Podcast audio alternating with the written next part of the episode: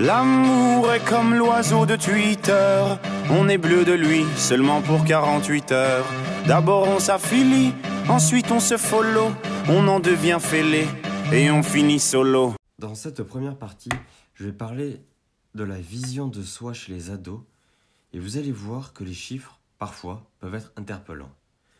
Si nous parlons d'une image corporelle positive, cela signifie que notre perception est claire, réelle et que nous sommes à l'aise avec notre représentation. Pour faire simple, la personne ne concentre pas sa valeur personnelle sur l'image physique. A contrario, une image corporelle négative se produit lorsque nous apprécions et percevons les parties de notre corps de manière erronée. La conception de l'image corporelle et sa projection positive ou négative est un processus qui peut varier tout au long de notre vie, bien qu'elle bien qu'elle se forme principalement autour de l'adolescence. Commençons par un premier chiffre. 77% des jeunes filles se sentent peu confiantes de leur, apparence. Pardon, je, je bug un peu. Et près de la moitié veulent changer quelque chose à leur physique. L'image qu'elles renvoient aux autres est très importante pour elles. Et à tous ceux qui vous like, les sourires en plastique sont souvent des coups d'hashtag. Ah les amis, les potes ou les followers, vous faites erreur, vous avez juste la cote. Prends garde à toi, si tu t'aimes, garde à moi. Si je m'aime, garde à nous, garde à eux, garde à vous, et puis chacun pour soi. L'une des premières causes de ce manque d'estime de soi viendrait des réseaux sociaux. Une jeune fille sur quatre estime qu'elle se sent obligée d'apparaître sous son meilleur jour sur les réseaux sociaux. 30% utilisaient des filtres pour adapter leurs photos et 56% ne les postent que si elles sont, entre guillemets, parfaites. Notion très subjective, on est bien d'accord. Une fille sur cinq efface donc ses photos ou son post euh, si elles ne récoltent pas assez de likes. Elles disent qu'elles se sentent seules lorsqu'elles n'ont pas beaucoup de réponses. C'est-à-dire beaucoup de likes, en gros. Ou de commentaires, ou etc. Ou de visibilité, etc. Mais pourquoi ce si grand intérêt pour l'image de soi? D'après Christelle Charlier, qui est une auteure et blogueuse belge, elle estime que les réseaux sociaux, c'est donner la possibilité aux autres de nous valider ou de nous invalider. C'est un énorme impact sur la construction d'un jeune en pleine construction tant qu'à faire. Ça peut même être dangereux si c'est fait sans contrôle. La majorité du public a entre 18 et 34 ans et pour les moins de 18 ans, c'est l'application la plus appréciée, et je parle bien évidemment d'Instagram. C'est un espace où vous pouvez vous promouvoir et où le succès se mesure en likes pour les photos et en followers pour les utilisateurs. On estime qu'un million de selfies sont téléchargés chaque jour sur l'application, dont 14% comportent une forme de retouche numérique. Plus on est liké, plus notre projection à notre image est forte. Ces retouches sont effectuées en fonction des stéréotypes marqués dans la société. Selon une étude, les selfies trouvés sur Instagram sont encore plus stéréotypés que les publications des magazines. Cela signifie que nous sommes souvent exposés à des comparaisons biaisées avec d'autres personnes et jugées par celles-ci. Il existe plusieurs théories qui peuvent expliquer comme l'utilisation des médias affecte notre image de soi. Je vais vous en présenter que deux. La première théorie est la théorie de la comparaison sociale. La première vient d'un psychosociologue américain, Léon Festinger, auteur de la théorie de la comparaison sociale et de la théorie de la dissonance cognitive. Elle, euh, elle propose que les gens se comparent à leur père pour établir leur position et ou leur auto-évaluation. Si le résultat nous place dans une position plus élevée, il en résultera une augmentation de l'estime de soi. En revanche, si nous sommes dans une position inférieure, le, résultat sera bien évidemment une diminution de l'estime de soi. Il s'avère que les comparaisons que nous faisons de nous-mêmes sur les réseaux sont liées à l'insatisfaction corporelle, que ce soit avec des célébrités ou des inconnus. La deuxième théorie est la théorie de l'objectivation. Barbara, alors désolé pour si je bug pour la prononciation du nom, Fredrickson et Tommy Ann Roberts, deux, psychologues américaines, ont travaillé tous deux sur cette théorie en vue d'expliquer l'impact de euh, l'objectification sexuelle sur la santé mentale. What? Mais, qu'est-ce? Je euh, je vais juste pour que cela soit plus clair pour tous, tenter de vous expliquer ce que ça veut dire. Elle met l'accent sur le processus par lequel des personnes sont traitées comme des objets. La chose ou l'objet prend le pas sur la personne dans son ensemble. L'une des plus euh, pardon, pas l'une, mais l'un des plus grands inconvénients réside dans l'intériorisation même de la vision que soit comme, comme objet. Par exemple, dans le cas de l'objectivation du corps des femmes, la vision de la femme dépend en grande partie de son rapport au corps. Le reste de ses qualités personnelles perdent ainsi de leur importance. Cette théorie, en plus d'être potentiellement biaisée, conduit à une vigilance constante euh, vis-à-vis de leur corps, générant honte et, anxiété, et anxiété si cela ne correspond pas au canon de beauté. C'est comme ça qu'on s'aime, comme ça qu'on somme, et c'est comme ça qu'on s'aime,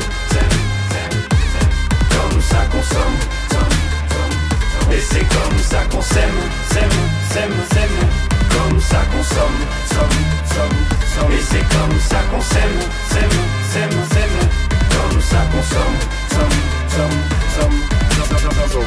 Et pour finir, je vous parler des conséquences ou avantages, inconvénients, voyez ça comme vous voulez, des réseaux sociaux. Depuis le début de ce, podcast-là, je vous parle des réseaux sociaux comme une menace envers notre estime de soi.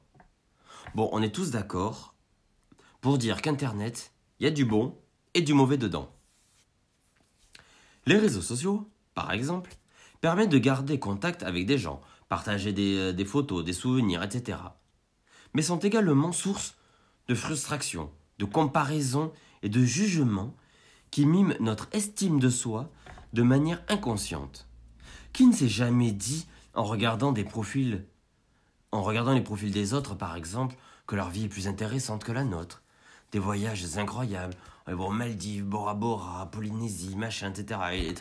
Et, toi tu regardes ton appart, tu dis bon bah voilà, hein, moi je suis à Bordeaux, rien de... Hein, voilà, tu regardes sur les photos, les vidéos des enfants sages, tu regardes tes marmots, tu dis, oh, c'est des monstres. Tu regardes ta maison, bah, c'est une, petite maison. Tu regardes Instagram, et eh ben, tu vois qu'il y a des maisons design, etc. Tu regardes ta voiture, bah, c'est une espèce de, de Fiat Punto ou de, de Golf.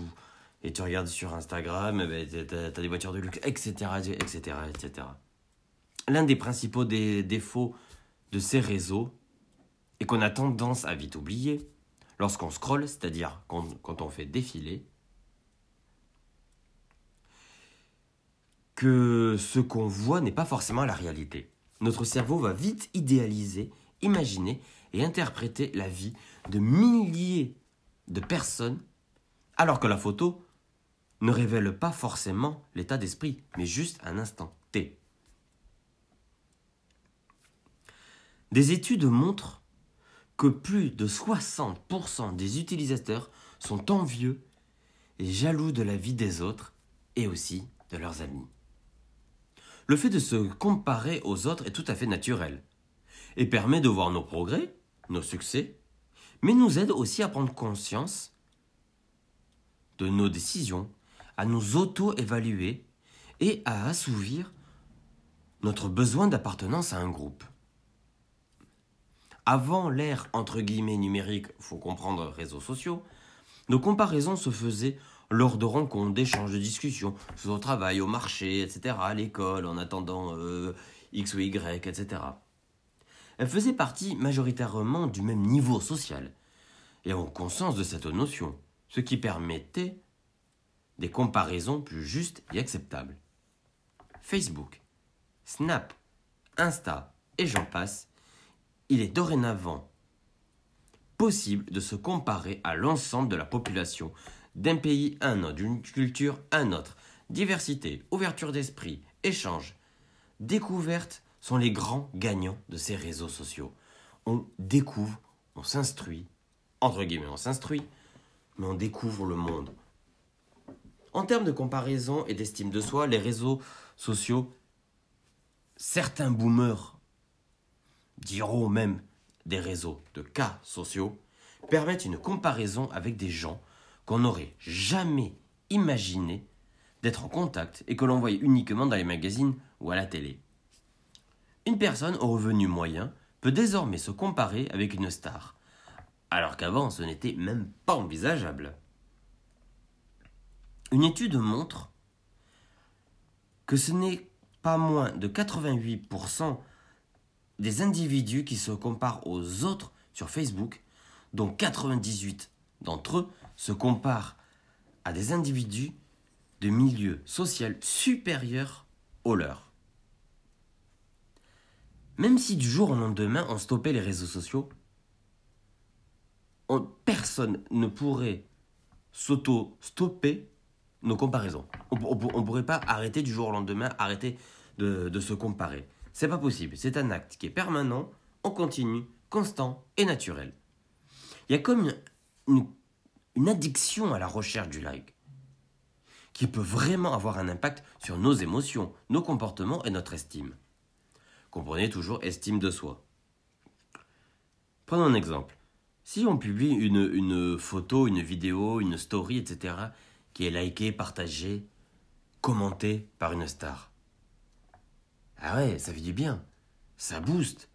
Comme une espèce d'adrénaline. C'est enivrant, voire, voire addictif. On a envie d'en publier d'autres. Encore. Encore. Ça fait du bien de se dire, tiens, on est reconnu. On est estimé. Que l'on soit ado, parent, adulte, professionnel, etc.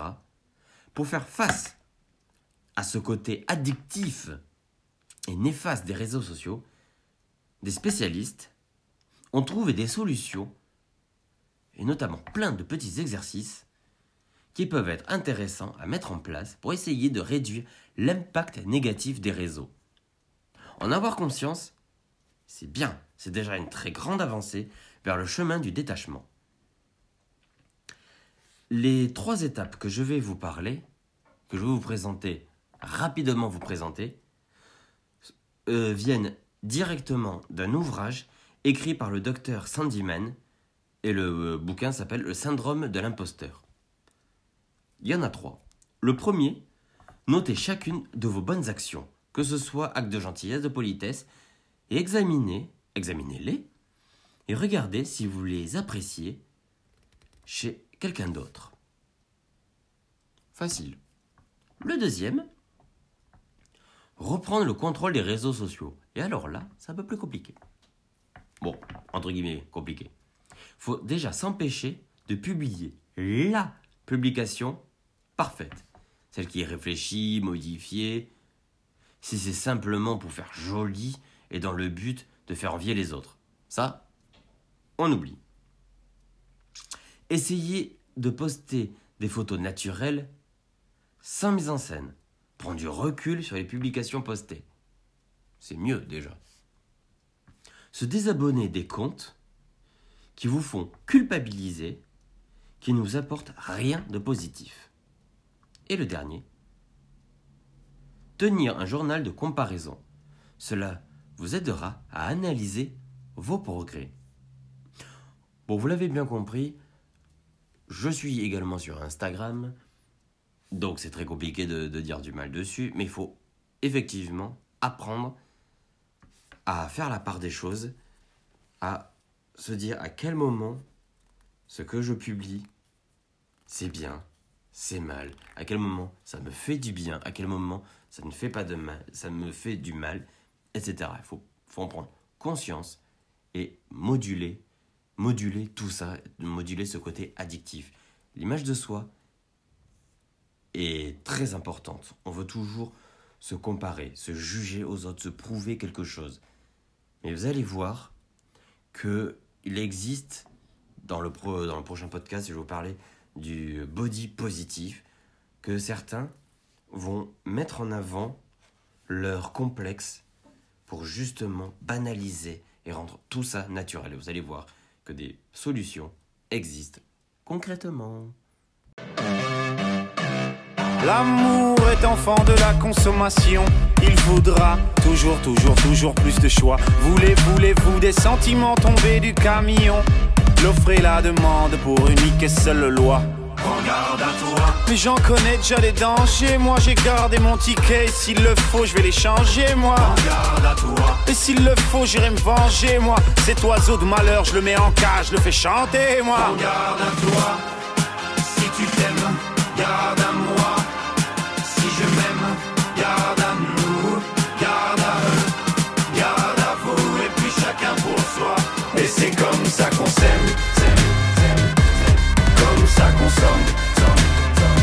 Et c'est comme ça qu'on s'aime. Comme ça qu'on somme. Et c'est comme ça qu'on s'aime. S'aime, s'aime, s'aime. Comme ça qu'on c'est comme ça qu'on s'aime. S'aime, s'aime, s'aime. Comme ça qu'on somme. Un jour t'achètes, un jour tu aimes, un jour tu jettes, mais un jour tu payes, un jour tu verras, on s'aimera, mais avant on crèvera tous comme des rats.